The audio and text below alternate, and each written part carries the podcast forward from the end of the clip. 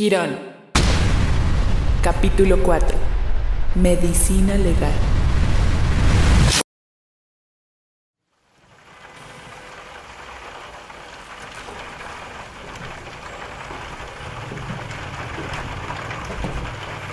Vivo en un cuarto piso frente a una estación de Transmilenio. Tengo 59 años. No tuve hijos y pronto comprendí que no era buena compañía para nadie. Amaneció lloviendo y Monserrate está cubierto por una nube oscura. Desde mi ventana puedo ver la avenida Caracas, pero en mis recuerdos la veo más gris. Veo a las personas aferrándose a sus bolsos bajo unos aleros de concreto. Veo los buses exhalando su tufo oxidado y peleándose por recoger un pasajero en cualquier esquina. Veo un político entregando esa troncal entre globos de helio que se pierden en el cielo y una carrera de ciclistas que sonríen cuando pasan frente a las cámaras. Pero además de disminuir los tiempos de viaje, la troncal es el modelo de lo que debería ser cada una de nuestras vías urbanas. Primero, lo que tiene que ver con la comodidad y seguridad de los usuarios. Es el mismo que después sería presidente, el de la foto en el Caguán, el hijo del que se robó la presidencia ese 19 de abril del 70, cuando todo comenzó.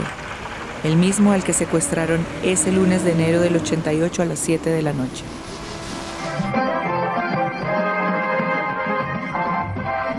Con ametralladoras, dos hombres entraron a la sede del candidato Andrés Pastrana, intimidaron a la gente, la hicieron tirarse al piso y secuestraron al candidato. Llegaron más o menos 10 tipos muy jóvenes, eh, con un operativo parece que muy bien planeado porque tenían ubicados los guardaespaldas, los lugares donde estábamos cada uno, el lugar donde estaba el candidato. Nos dijeron fuertemente muchas cosas y se llevaron al candidato. Bogotá, lunes 18 de enero de 1988. En todo Bogotá caía un aguacero torrencial parecido a este. Y yo corría para alcanzar uno de esos buses que soltaban chispitas mientras recorrían la ciudad con su paso cansino y su ronquido eléctrico. Los llamaban trolebuses. Logré subir antes de que la puerta se cerrara. Pagué los 60 pesos del pasaje y crucé la registradora. El pasillo era largo. Caminé hasta el fondo. Desde una silla en la izquierda sentí la mirada penetrante de dos hombres que chasquearon la lengua y se rieron cuando pasé junto a ellos. A la mitad, dos viejos discutían la noticia de última hora. Eso fijo fue el M19. Como estos malparidos no les paran bolas en serio. Además, se están sacando la espinita de cuando el papá le robó la presidencia al general Rojas Pinilla. ¿Será? No creo. Eso fue Pablito para que dejen de joder con esa mierda de la extradición.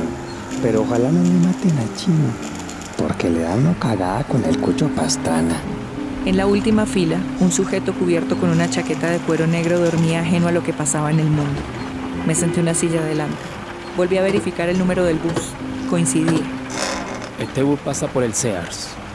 ¿Por el Sears? No. Voltea por la avenida El Dorado. No voltees a mirar. Disimula. Sigue mirando para frente. Ustedes no aprenden, ¿no? ¿Por qué lo dice? Porque siguen haciendo unas cagadas. No sé de qué me está hablando. Che, no te hagas. Ustedes secuestraron a Andresito. Nosotros no tenemos nada que ver. Ya, como si no lo conociera. ¿Qué es lo que quieres? Estoy buscando a mi hermano. Fue uno de los guerrilleros que se tomaron el Palacio de Justicia. Ya. Pues si tú no sabes nada de Andresito, yo no sé nada de tu hermano. Le estoy diciendo la verdad. No fuimos nosotros. ¿Cuál era tu hermano? Miguel Velázquez. Entró por el parqueadero. Pero no sé nada de él. Si murió adentro, si salió vivo, si lo metieron en las fosas comunes. No sé nada. No he escuchado hablar de él. Tenía 27 años, cabello negro, unos 70 de estatura. Tenía una cicatriz por una quemadura en la mano derecha y un dedo incompleto en la misma mano. No puedo ayudarte. Pregúntale a tus amigos del movimiento. Ninguno sabe nada. Joda. Ni siquiera tu jefe. ¿Qué quiere decir? Que si Quirón no sabe nada, entonces ¿quién? ¿Cómo sabe que es mi jefe? Ese es mi trabajo. Quirón no sabe nada. Vamos a hacer un trato tú y yo. Dile a Quirón que quiero hablar con él y yo te ayudo para lo que quieres saber. Ahora, la pregunta es, ¿tú de verdad quieres saber? Claro que sí. ¿Por qué lo dice? Cuádrame una cita con Quirón. No le puedo prometer nada. Bueno, te deseo suerte entonces. Espere. Voy a hacer todo lo que pueda. Pero por favor, si sabe algo, Ve a medicina legal. He ido varias veces y solo dicen que está desaparecido, que no saben nada de él. ¿Tú de verdad crees que tu hermano está desaparecido? ¿Por qué me dice eso? Habla con una doctora Poveda. Trabaja ya en medicina legal. Dile que vas de mi parte. Pero eso sí te digo una cosa. Por tu bien, que nadie más se dé cuenta de que la contactaste.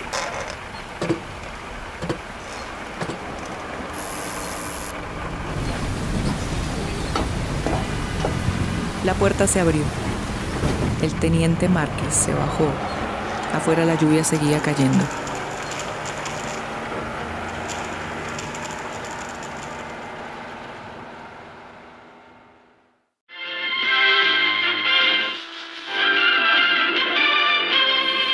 Tardes. ¿Qué tal, William? Buenas tardes, Will. Muy buenas tardes, hoy es martes de enero de 1988, son las 12 y 32 minutos del mediodía. Esto es lo que está sucediendo. Colombia continúa a esta hora en una angustiosa espera. La liberación de Andrés Tango, secuestrado anoche de la sede de su campaña por guerrilleros del M-19. Hasta el momento se desconoce dónde lo pueden tener o qué piden por su rescate. Durante toda esa semana la noticia del momento fue el secuestro del candidato a la alcaldía de Bogotá, Andrés Pastrana. Recién sucedió, todo el mundo creyó que lo tenía el M-19. Sin embargo, como se lo había dicho al teniente Márquez, nosotros no fuimos los responsables y hacia la mitad de la semana finalmente se supo que estaba en poder del cartel de Medellín. Aquello, entre varias cosas más, fue el tema de conversación de Tomás con su invitado del jueves siguiente, uno de los políticos más carismáticos y queridos en el país. Bogotá, jueves 21 de enero de 1988. El valor de nuestra raza son café y ciclismo, el gran orgullo de Colombia. La voz independiente, la voz del periodismo comprometido con la verdad. Un programa de análisis y opinión política. Escúchenos todos los jueves de 4 a 6 de la tarde por los 950 de la amplitud modulada. Amigos, escuchas, continuamos con el segmento final de nuestro programa La Voz Independiente, que el día de hoy ha contado con la compañía vía telefónica del catedrático, ex senador, además colega periodista y candidato presidencial, el doctor? Álvaro Gómez Hurtado. Doctor Gómez, ha sido un placer hablar con usted. Lástima no poder contar hoy con su presencia acá en el estudio, pero aún así nos complace mucho poder conocer su visión del país y ojalá muchas de esas ideas que nos ha compartido puedan llevarse a la práctica muy pronto. Tomás, el agradecimiento es mío por permitirme hablar en este importante programa y ojalá la próxima vez podamos encontrarnos allá en la cabina. Eh, debo decir que me siento muy honrado por la invitación y por permitirme dar a conocer mi proyecto político, porque soy un hombre que está convencido que puede aportarle a la construcción del país. Sin duda, doctor Gómez, así es. Ahora ya para ir cerrando porque el tiempo se nos agota. Hace pocas horas nos enteramos que el candidato a la alcaldía de Bogotá, Andrés Pastrana, no fue secuestrado por el M-19, como se creyó en un comienzo, sino que se encuentra en poder de Pablo Escobar y los extraditables. ¿Qué opinión le merece este suceso que nos ha tenido a todos en vilo desde el lunes pasado, doctor Gómez? Para empezar, aprovecho para enviar mi saludo y mi apoyo a la familia Pastrana en este, en este momento difícil. Por otra parte, yo ya creo que es hora de entender que el secuestro no puede seguir siendo una forma de ejercer presión política. Claro, el tema de la extradición es complejo y detrás estamos hablando de un problema mayor, que es cómo el Estado colombiano está haciendo frente al narcotráfico en este momento. Pero yo insisto, en todo sistema democrático cualquier ciudadano Ya, debería ser ya. capaz de participar en la discusión política y legislativa. Eso es así. Pero definitivamente, Tomás, no podemos permitir que el terrorismo sea la manera de manifestar posturas políticas o ideológicas. Porque el problema, el problema no es de ideas. El problema no es de diferencias en las opiniones que haya sobre uno u otro tema. El problema, a mi juicio, es que estas opiniones se deslegitiman cuando se sigue pensando que la vida humana puede ser considerada como un elemento negociable para la conquista de posiciones políticas. Eso me parece que es totalmente inaceptable ya es tiempo que como sociedad avancemos en el respeto y en el cuidado por la vida y por la integridad de todos los ciudadanos, independientemente de su filiación política o que estemos o no de acuerdo con su programa ideológico.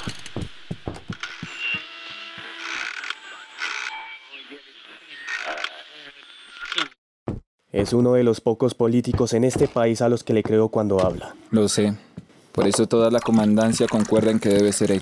Con ningún otro lograríamos el mismo efecto.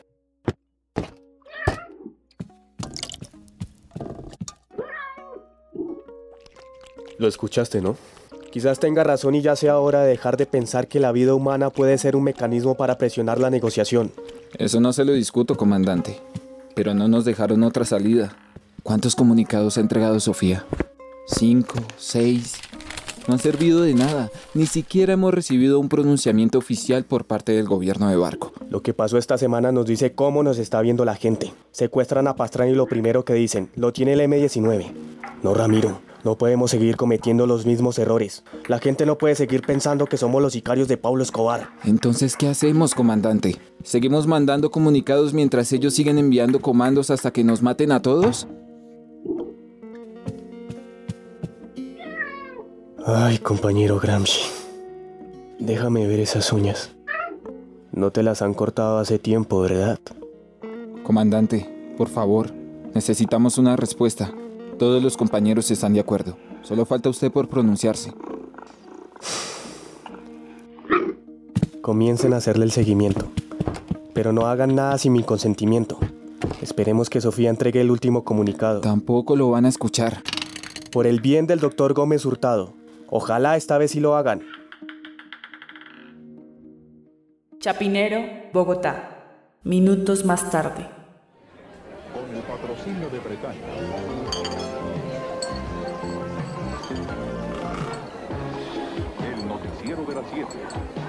Ese nuevo comunicado al que Quirón se refería, y que era otro intento por reanudar los diálogos de paz con el gobierno de Virgilio Barco, permanecía en el fondo de mi bolso mientras yo miraba atentamente la puerta de la emisora desde una panadería en la acera del frente. Hacia las 7 de la noche finalmente vi que Tomás salió de la emisora. Me aseguré desde la distancia que no hubiera nadie sospechoso. Me cubrí la cabeza con un pañolón. Abrí mi bolso, tomé el documento que debía entregarle y crucé la calle. Periodista. Dios mío. No se asuste. Tome. Sus comunicados me están trayendo muchos problemas. Por eso solo se los confiamos a usted. Buena noche. Espere, ¿tiene tiempo? ¿Para qué? Estoy investigando algo y quizás usted pueda ayudarme. Lo dudo mucho. Adiós. Perfecto. Entonces le devuelvo su comunicado. Seguro va a encontrar a algún otro periodista que le ayude a publicarlo. Está bien. ¿Qué quiere?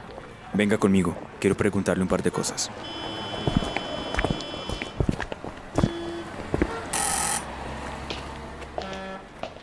¿Y eso, don Tomás, se le olvidó algo? Sí, necesito revisar unos documentos en el archivo. ¿Y la señorita? Viene conmigo, no hay problema.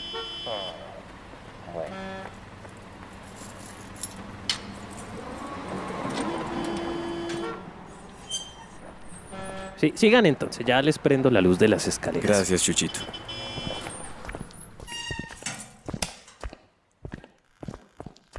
¿Usted tuvo algo que ver con la toma del palacio? No. Hace dos años simpatizaba con el M, pero aún no era militante activa. ¿Quién planeó la toma del palacio? Fayad, los comandantes que entraron, Otero, Almarales, Hacking. ¿Y Quirón? Sí, también. ¿Alguna vez le ha dicho algo extraño sobre ese operativo? ¿Cómo qué? No sé, posibles fallas en la inteligencia o la planeación, incluso filtraciones en información, cualquier cosa. No. Por regla general, entre menos sepamos mucho mejor para todos, a menos que sea indispensable para las operaciones que debamos llevar a cabo. Hay cosas que no logro comprender. ¿Como cuáles? Militarmente hablando fue una operación suicida. Pensaban que Betancourt iba a dialogar como pasó en la Embajada de la República Dominicana. Aún así era muy difícil que lograra mantener la posición con tan pocos hombres y con tan poco armamento. El último grupo no alcanzó a entrar. Tenía que ingresar por la puerta que daba a la plaza de Bolívar, pero cuando llegaron los tanques ya estaban ahí. Pero eso usted ya lo sabe. Sí, pero no comprendo cómo el ejército logró responder tan rápido. Es como si... ¿Cómo si qué? Como si ya lo supieran antes de que pasara. Habían encontrado los planos del palacio en un allanamiento semanas antes. Sí, eso lo sabemos todos, salió en la prensa. Pero para reaccionar como lo hicieron tenían que tener información mucho más precisa. ¿Cuántos hombres debían entrar en ese último grupo? No sé con exactitud. Varios. Y llevaban el armamento de mayor calibre. Quiero que vea algo. Y ya que es tan buena para callarse, confío en que nadie se va a enterar de la existencia de lo que le voy a mostrar.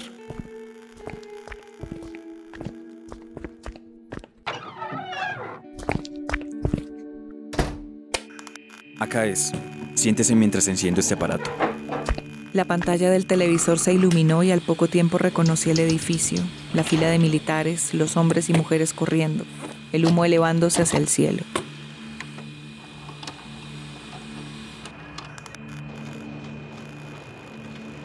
Es la primera prueba real de que llevan dos años mintiendo.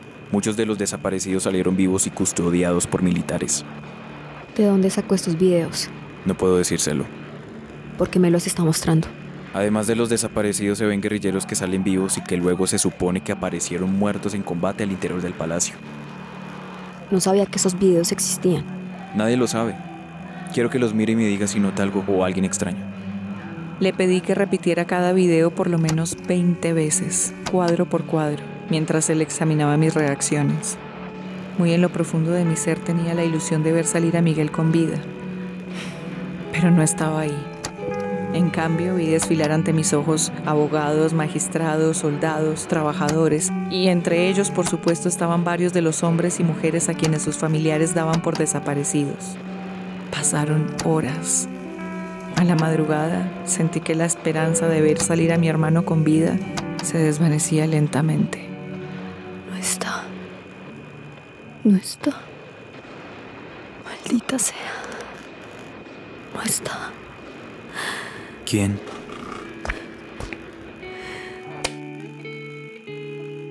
Le dije que yo no era militante cuando ocurrió todo esto. Pero mi hermano fue uno de los que entró en el primer camión por el parqueadero. ¿Qué pasó con él? No sé. Nadie me da razón de él. Y en esos videos tampoco estaba. No. Y llevo dos años buscando y ya no sé qué más hacer. No se dé por vencida, tranquila. Quizá yo pueda ayudarla. Lo dudo.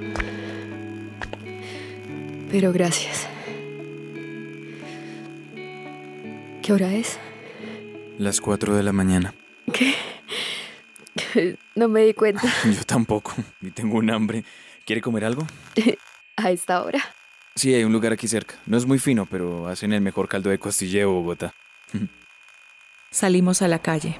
El frío era penetrante. Bajamos a la Caracas y luego hasta la esquina de la 39 donde varios taxis y busetas estaban parqueados. Mi viejo siempre me decía que si alguien sabe de restaurantes son los choferes. Mijo, donde vea choferes comiendo, ahí métase tranquilo.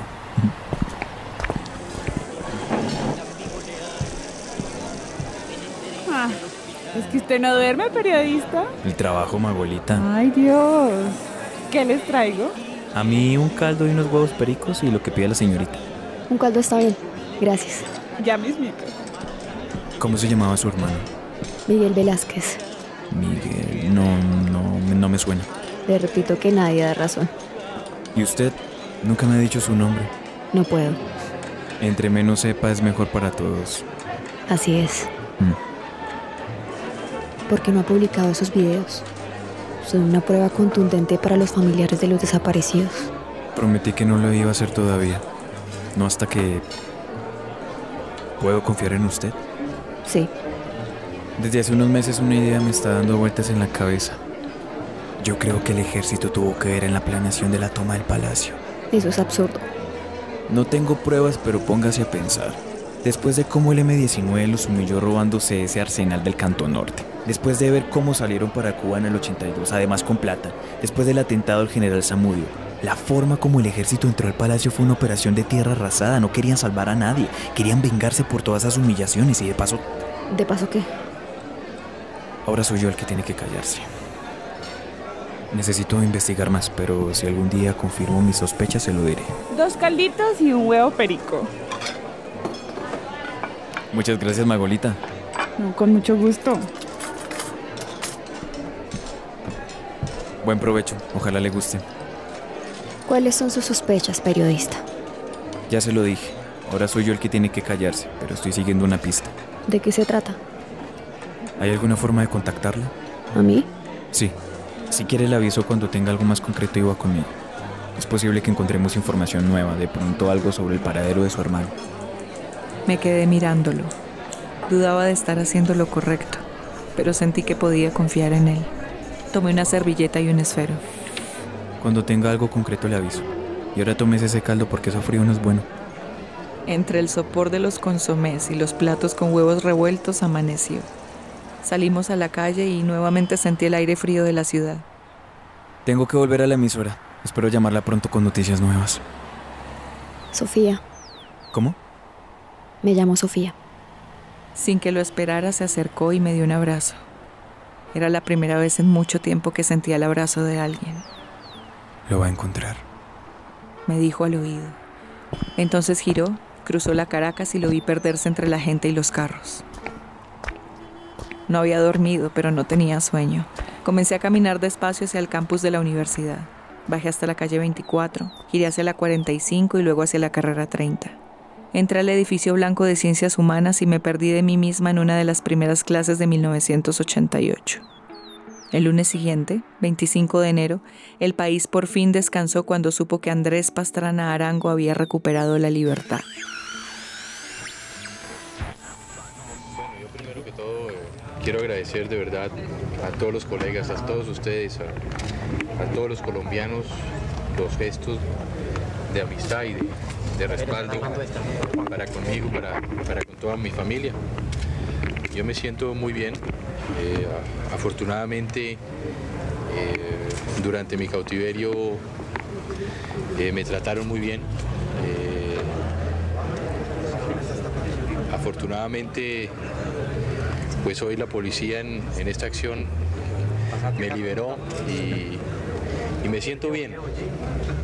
Frente a la pregunta de los extraditables, pues ellos, el propósito, como ustedes bien saben, a través de un comunicado emitido por ellos ayer, era el de hacer conocer el, eh, su pensamiento con relación a la extradición y ellos lo han dicho.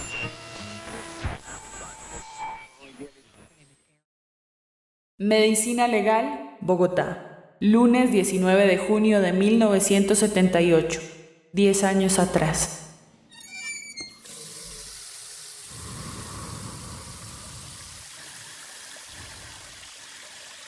Cuando yo la conocí ya era una médico forense experimentada, pero 10 años atrás, la mañana de su primer día de práctica, tardó varios minutos antes de juntar el valor necesario para salir del baño. Se miró al espejo. El agua había logrado templar sus nervios. Terminó de secarse con una toalla de papel y la arrojó a una cesta. Volvió a respirar muy profundo con la mirada fija en su reflejo.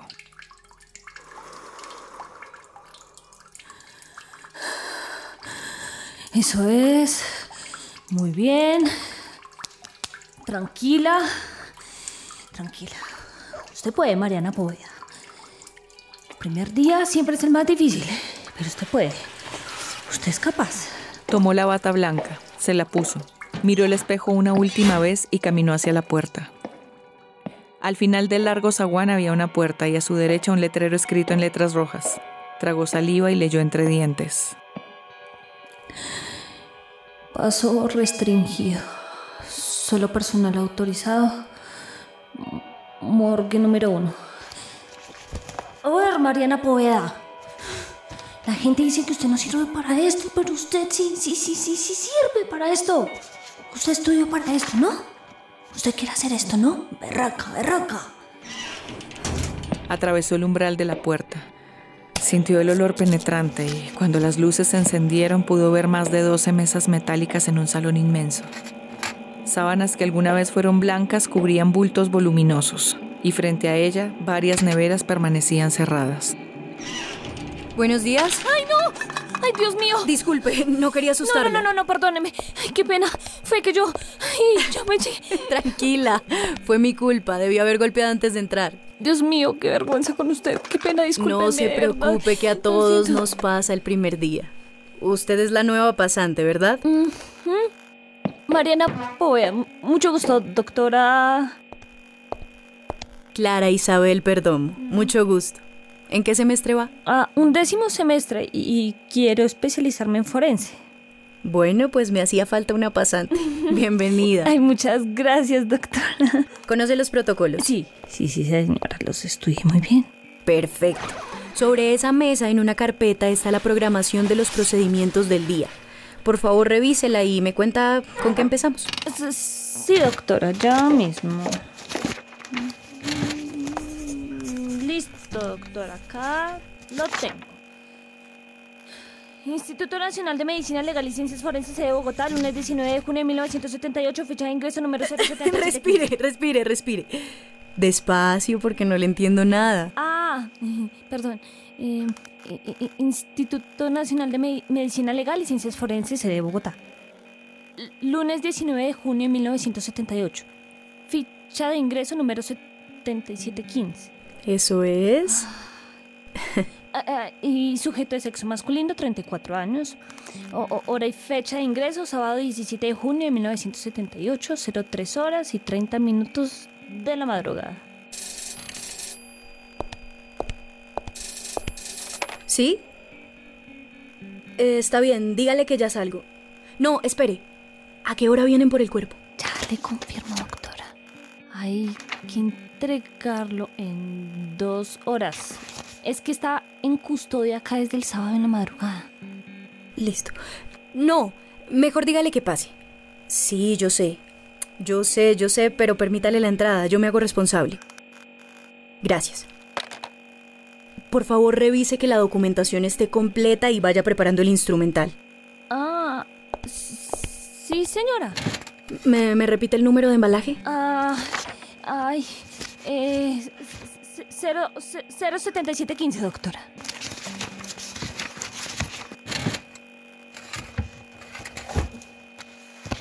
Aníbal Castiblanco. Así es. Páseme el listado de las pertenencias. Eh, sí, es este, doctora. Sobre una de las mesas metálicas, Clara comenzó a sacar los objetos que estaban en la caja mientras los cotejaba con el listado en su mano. Una ruana café, un par de botas negras, una camisa beige endurecida por la sangre coagulada, una gorra azul oscura con el símbolo de una empresa de seguridad privada. En el fondo de la caja había una billetera. En uno de sus bolsillos la foto de una mujer con una niña en brazos. En otro una cédula blanca con un escudo verde en el centro.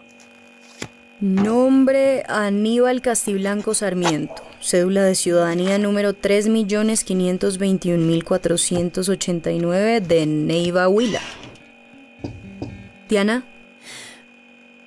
Estaba junto a la puerta. Sus ojos daban vueltas sobre la mesa. Pasaban haciendo círculos de la ruana a las botas, de las botas a la camisa mal doblada.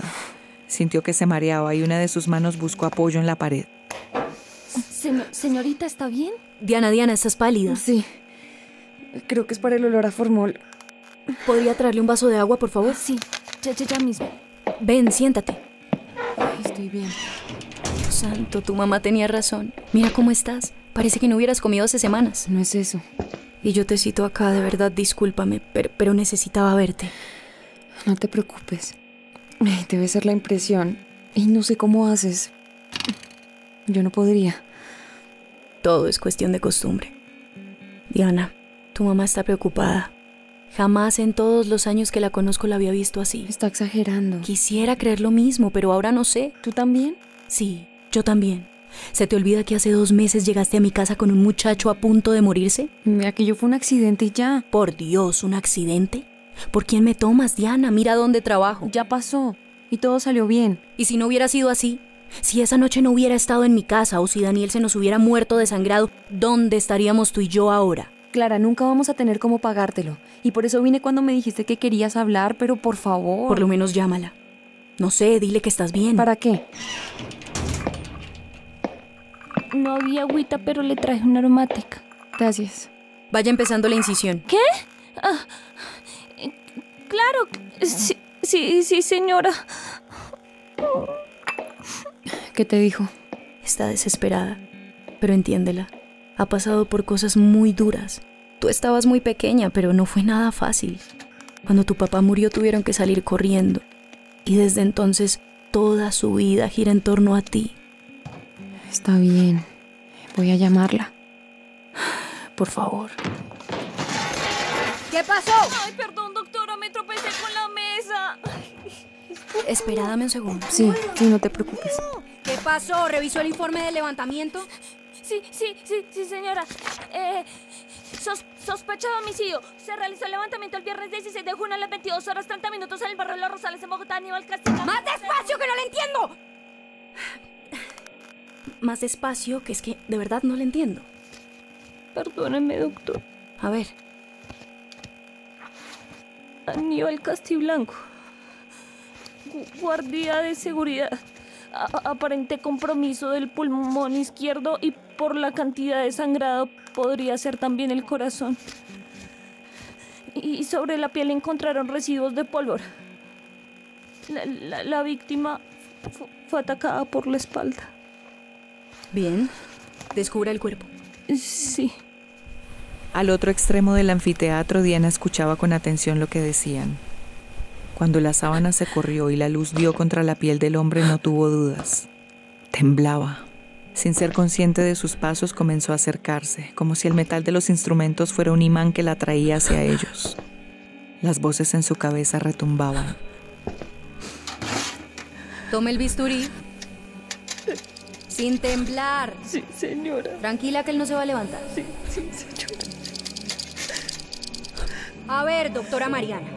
Si quiere ser legista, hágame el favor y coja con fuerza ese bisturí. No, no, no, no, no, sin temblar. Respire profundo y controle el pulso. Sí, señora. Ah, sí puede entonces, ¿no? Eso es. Ahora ubique la horquilla external. ¿Ya? La, la, la horquilla external, sí. Ya, ya- ya, la ubiqué. Empiece la incisión hasta la sínfisis pubiana. Pero. ¡Empiece la incisión! ¡Y no tiemble, carajo! Sí, sí, señora, yo puedo, yo puedo. Se había acercado lo suficiente para poder verlo claramente. Cuando la hoja tocó la piel azulada le pareció que una gota de sangre comenzaba a brotar hasta que un arroyo delgado mojó sus pies. Miró el rostro del hombre al que tres días antes le había disparado. Sus párpados se abrieron y sus miradas se encontraron. ¡Al piso, hijo de puta! ¡Dispare! ¡Dispare de una vez! Do- doctora, la, la, la muchacha, Diana.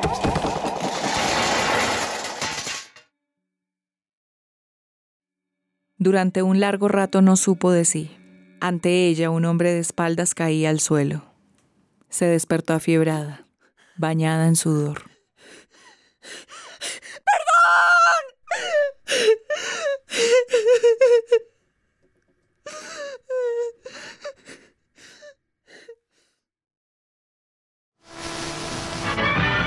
Buenas noches. Los periodistas del Noticiero Nacional les contamos lo que está sucediendo. A esta hora, dentro del Palacio de Justicia de Bogotá, se libra una verdadera batalla entre el ejército y un comando guerrillero del M-19. Los subversivos tienen como rehenes a 10 magistrados, por lo menos, de la Corte, encabezados por su presidente, Alfonso Reyes Echandía.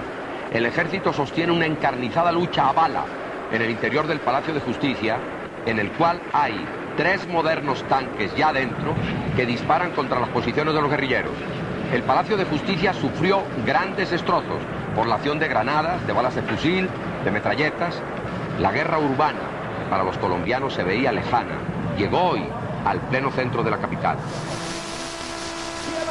Derecha, busca la pelota del chavo, eso es falta, eso es falta, árbitro, eso es falta. El árbitro no pitó ahí, el balón a la raya lateral a favor de la Unión Magdalena. El día que mi hermano desapareció, ese 6 de noviembre de 1985, mientras en el centro de Bogotá el Palacio de Justicia ardía en llamas y más de 100 personas morían, la ministra de Comunicaciones, Noemí Sanín, dio la orden de interrumpir la transmisión de la prensa y, en cambio, presentar en directo un partido intrascendente entre Millonarios y el Unión Magdalena.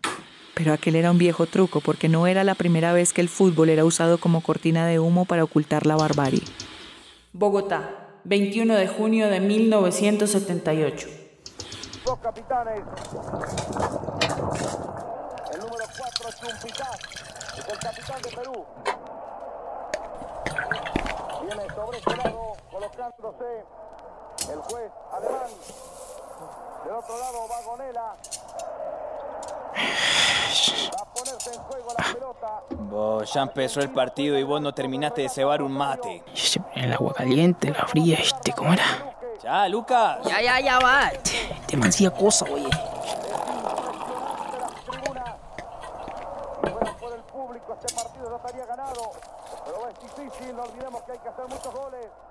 Así era, debían hacer muchos goles. Hacía pocos minutos había acabado el partido Brasil-Polonia, y si Argentina quería pasar a la final tenía que vencer a la selección del Perú por lo menos por cuatro goles de diferencia. La transmisión internacional hizo un rápido paneo y el mundo pudo ver al dictador Jorge Rafael Videla aplaudiendo al seleccionado albiceleste. Videla, puto de mierda. Dame que ve. Camunda quedó cule caliente, oye. Toma. Este mate te quedó como el orto, pibe. Parece que no te hubiera enseñado a cebarlo. Pero viste, ese es tu problema. Yo te digo una cosa y vos haces otra. Yo te digo, se va la yerba con agua fría y después sí le pones la caliente. Pero vos se la echás caliente y me haces una mierda la yerba. Yo te digo, poné la bombilla a un lado y no la muevas. Pero vos la remolinas como si tu madre estuviera haciendo chocolate. Oye, ya no, tampoco, con mamá no te metas. ¡Puta que los parió! ¡Lo dejaron solo! Fíjate en el defensa central, se quedó mirándolo como un pelotudo.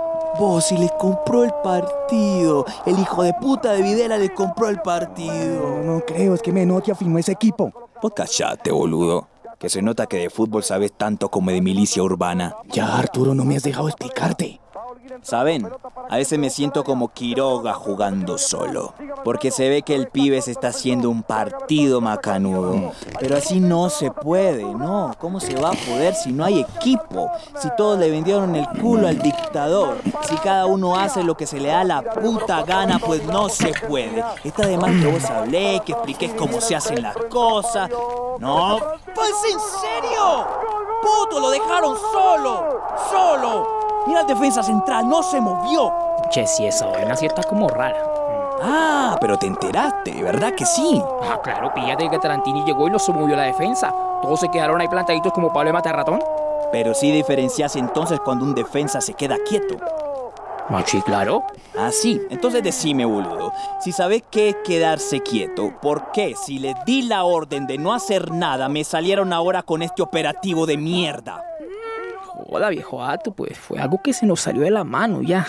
Boludo, mataron a un tipo inocente que no tenía nada que ver. Fue un imprevisto, Arturo. Vos cállate. Después de lo que te pasó con el espectáculo del camión de leche, Diana y Lucas tenían órdenes precisas. ¿Y te acordás, Lucas, cuáles eran, no? Mm, mm, ya, ya, sí, sí. Se tenían que quedar quietos como esa puta defensa peruana que parecen estatuas cuando le pasa la pelota por al lado. Así se tenían que quedar ustedes. Pero no, Claro que no. Si yo soy como Quiroga que lleva todo el partido intentando cuadrar la defensa. ¿Y para qué? Para una mierda, porque nadie lo escucha. Porque le grita al uno, ¡Cubrime al Kempe! ¡Cubrime al Kempe! ¡No lo dejé solo al Tarantini! Pero nada, no le hacen caso. Como cuando yo les digo a ustedes, no hagan. Pero no, ustedes hacen. Y además hacen y la recagan. Cometimos un error. No, Quirón, no cometieron un error. Diana mató a un guarda de seguridad para salvarles el culo a ustedes dos. A un pobre proletario de esos por los que se supone que luchamos tanto. ¿Ah? Y así pretenden que la gente nos apoye. Pero decime, ¿De quién fue la idea? ¿Mm?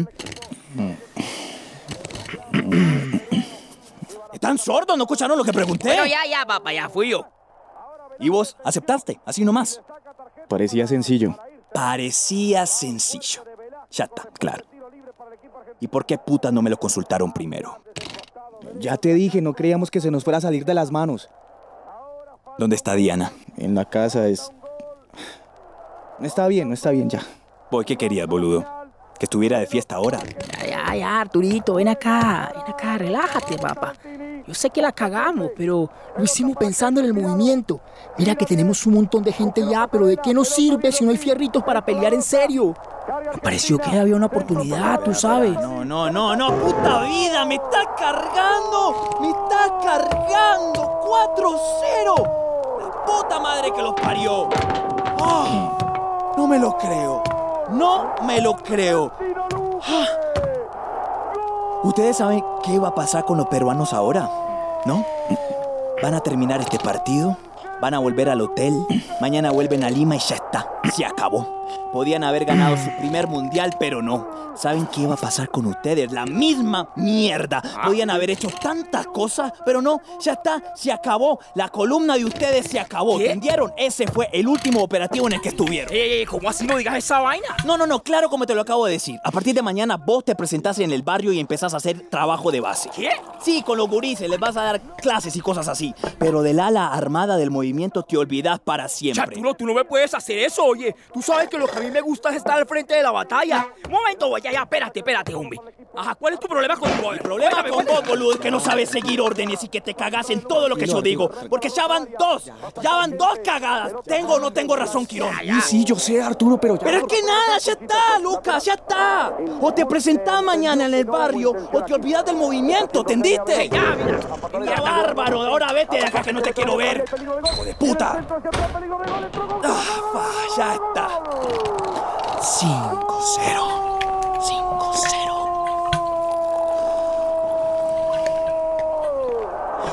Y vos decime, ¿a vos qué putas te pasa?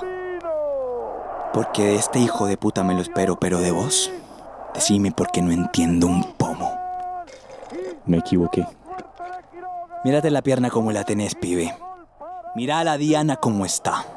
¿Vos te crees que es un juego, Quirón?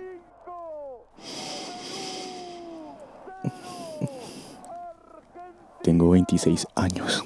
Ta, ta, ta, ¿y? Y para caminar tengo que usar un bastón.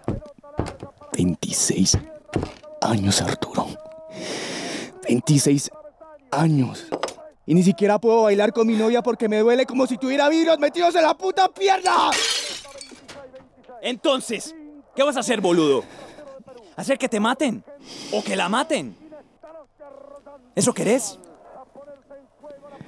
Respondeme.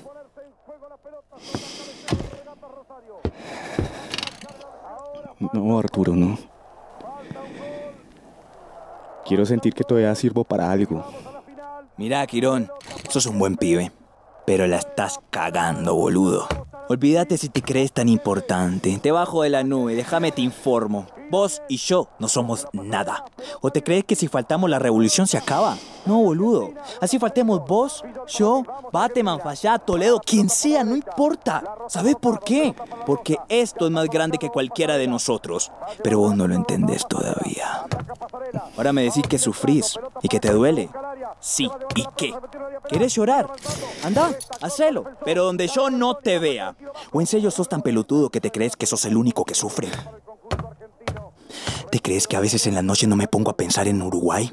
¿Que no me rompen las pelotas estar lejos? ¿Que no me parte el culo no poder ver a mi vieja y decirle pila de cosas que nunca le dije? ¿Que no extraño los compas tupamaros? Los extraño, Quirón. Y me da un vacío acá entre los pulmones que casi no puedo ni tragar. Pero ¿sabes por qué nunca digo nada? Porque sigo. Porque creo en algo, boludo. Porque incluso acá, tan lejos de mi tierra, creo que algún día la América Latina tendrá que dejar de sentirse como el culo del mundo. Así que decidite. ¿Qué querés? ¿O te quedás llorando lo que no fuiste? Lo que ya no sos? ¿O haces algo y entendés de una puta vez que por lo que luchamos es más grande que cualquiera de nosotros? Mira la pantalla, míralos. Podían haber jugado la final de este mundial, pero no. ¿Vos qué querés? Pensalo, pibe. Pensalo muy bien. Y cuando tomes una decisión, avísame. Ay, 6-0. Ya está. Qué vergüenza. Arturo llevó la bombilla del mate a su boca, miró a Quirón y luego a la pantalla del televisor. Salió sin despedirse y poco después el árbitro dio el pitazo final. Entonces Quirón lo vio fijamente. Quiroga, el arquero peruano, yacía de rodillas en el piso. Se quitó los guantes y se enjugó las lágrimas. Miró la tribuna que cantaba enloquecida y salió del estadio con la mirada en alto. Fue uno de los pocos peruanos que ese día salieron del estadio con la frente en alto. El domingo siguiente, el mundo por primera vez vio coronarse Argentina campeón mundial frente a la selección de Holanda. Quirón es